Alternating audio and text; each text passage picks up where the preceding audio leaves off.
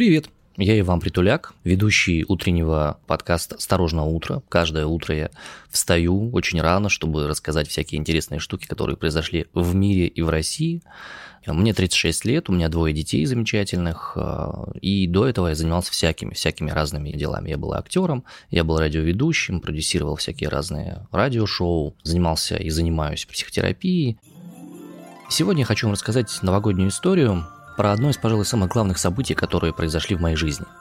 Но прикол в том, что история эта начинается не вот в каком-то сознательном возрасте, да, начинается она совсем-совсем рано. Начинается она, когда еще не было ни интернета, не было ничего похожего вообще. Представьте себе, что вот тебе три года. Ну, четыре, окей. И вот канун Нового года. Ты очень сильно хочешь найти и увидеть настоящего Дедушку Мороза. И ты прям засаду подготовила на Дедушку Мороза или подготовил. Ходишь вокруг елки, родители напряженные почему-то какие-то тоже, видимо, хотят Деда Мороза каким-то образом поймать. Уже вот 11 вечера, глаза уже слепаются, ты уже очень сильно хочешь спать, руки, ноги отнимаются, но ты усилиями воли удерживаешься для того, чтобы смочь зацепить, увидеть Дедушку Мороза.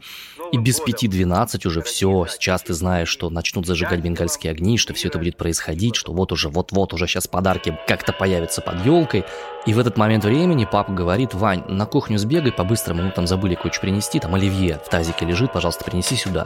Я бегу очень быстро на кухню, я прибегаю обратно с этим тазиком оливье, и я вижу, форточка открыта, папа и мама с очень разочарованными лицами стоят, а под елкой уже лежат подарки. И говорят, Ваня, ну чуть-чуть, вот чуть-чуть совсем не успел, ну самую малость. Вы же да елки-метелки. Ты залезаешь под елку, смотришь на подарки, ну там какая-то коробочка какая-то, да, открываешь ее, а там, короче, одежда, обувь, книги. Ну, напомню, это 89-й год, и чаще всего на всякие праздники дарили нужные вещи, нежели непосредственно то, чего хотелось. Но это не самое, скажем, важное в этой истории. Фишка в том, что все равно желание увидеть Деда Мороза, оно никуда не уходит. До тех пор, пока ты не достигаешь определенного возраста. Вот тебе, допустим, не знаю, там, 16 лет. И в Деда Мороза ты вообще не веришь. Потому что ты уже вообще все про жизнь понял. В общем и целом ты понимаешь, про что все проблемы в этой жизни, что вообще это все как бы ложь, отстой, фигня. Ты циничен, ты читал Кавку, ровно один рассказ, но ты уже циничен очень сильно. Ты отмечаешь Новый год, в первый раз у кого-то на хате. Все, 12 ночи, замечательная погода, минус 25, в Сибири, круто, кайфово холодно очень сильно. Ты выходишь в носках и в свитере вниз из подъезда, чтобы подышать свежим воздухом, покурить сигарету на, на морозе. Ты стоишь с другом, а из дома напротив, из подъезда выходит девушка. Причем девушка тоже как-то одета, ну, легко, немножечко не по погоде. Девушка почему-то заплаканная. С очевидностью ты понимаешь, что какая-то фигня происходит, что-то нужно с этим делать. Друг подходит к этой девушке, начинают разговаривать, и выясняется очень грустная история. Девчонка, ей там 17 лет плюс-минус было, она приехала в гости к своему молодому человеку, сделала ему сюрприз. Он думал, что она будет на учебе, а она приехала специально на Новый год к нему. А он в это время был с другой. Она пришла, увидела, что он с другой, ну и, естественно, как бы в расстроенных чувствах ушла. С одной стороны, как бы очень грустная история, но с другой стороны, спустя три года огромное удовольствие было стоять и аплодировать этим моим двум друзьям, потому что у них свадьба, и они поженились после этого самого Нового года. И вот тебе 30. И вот наступает очередной Новый год. Твоя жена, ну, моя жена, беременна первым ребенком, соответственно. Должен родиться он по срокам в марте, где-то плюс-минус в начале марта. Получается, декабрь это седьмой месяц. Ну и перед длинными новогодними праздниками решили съездить, проверить, как там вообще чего, все ли в порядке, сдать какие-то анализы. 31 числа приезжаем мы непосредственно в роддом, в котором планировали рожать. Таня заходит внутрь, я стою у входа, проходит 10 минут, 15, 20, 25, 30, 40, час. Выходит врач и говорит, Поздравляю, вы, вполне возможно, скоро станете папой. Как? В смысле? Почему? Седьмой месяц беременности. Что за фигня? Как такое происходит? Ваша супруга рожает. Седьмой месяц. Ты веришь во все. Ты веришь в Деда Мороза, ты веришь в египетских богов, веришь в мексиканского бога Кицалькоатля, ты молишься им всем, потому что ты хочешь, чтобы все прошло хорошо. Седьмой месяц это слишком рано. И очень-очень много волнения и боли по этому поводу возникает и друзья тебе звонят, пишут, Ваня, Вань, ты где вы собирались приехать? Я пишу, что я не могу приехать, у меня рожает Таня, мне необходимо быть как-то рядом с ней или что-то еще. В роддом, естественно, не пускают. Я как дебил хожу вокруг этого роддома.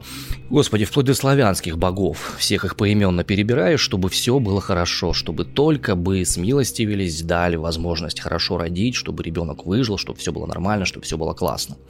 Приезжает лучший друг, берет за шкирку, берет с собой, увозит в дом, заливает со всех сторон шампанское, потому что такой нервный муж сейчас никому нафиг не упал. Лучше, чтобы вместо того, чтобы суетиться и лишние нервы на себя оттаскивать, лучше пусть посидит здесь. И я вот сижу у камина в этом доме и продолжаю внутреннюю эту молитву, пожалуйста, пусть все будет хорошо, пожалуйста, пусть все будет хорошо.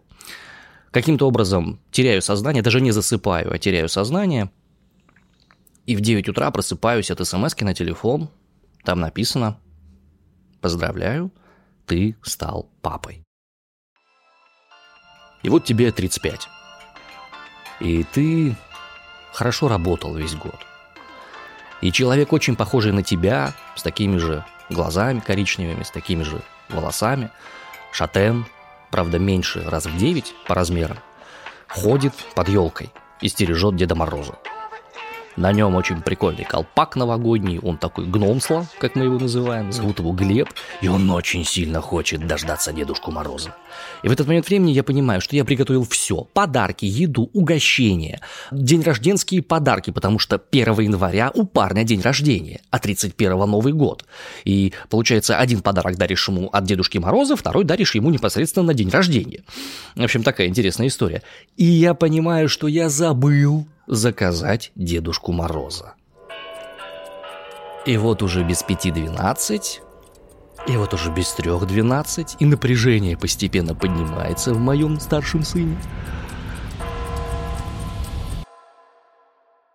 Глеба, а, слушай, там, короче, на кухне оливье в тазике. Давай, быстренько беги, принеси. Ну, сейчас Дедушка Мороз успеет, чтобы мы его угостили сразу. Глеб убегает. А, у, у, все. Глеб прибегает, Глеба, ну вот чуть-чуть упустил, ну вот мгновение маленькое пропустил, ну... Дедушка Мороз только что был, вот тебе подарки.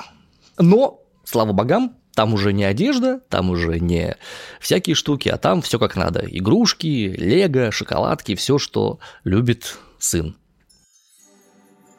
Мне кажется, что в какой-то момент времени мы начинаем переставать верить в Деда Мороза и становиться сами Дедами Морозами для своих близких, для своих родных, для своих детей, для людей, которые нас окружают на работе или где-то еще. И это хорошо, потому что можно верить в чудо, а можно делать чудеса. И чем старше мы становимся, тем больше у нас появляется магической силы, чтобы сделать кому-то что-то хорошее. Поэтому я, наверное, хочу поздравить всех с наступающим Новым годом и призвать к тому, чтобы вы знали, в чем ваши волшебные силы, и чтобы вы с удовольствием дарили свою любовь, тепло и чудеса, которые есть у вас в сердце, тем людям, которые находятся около вас.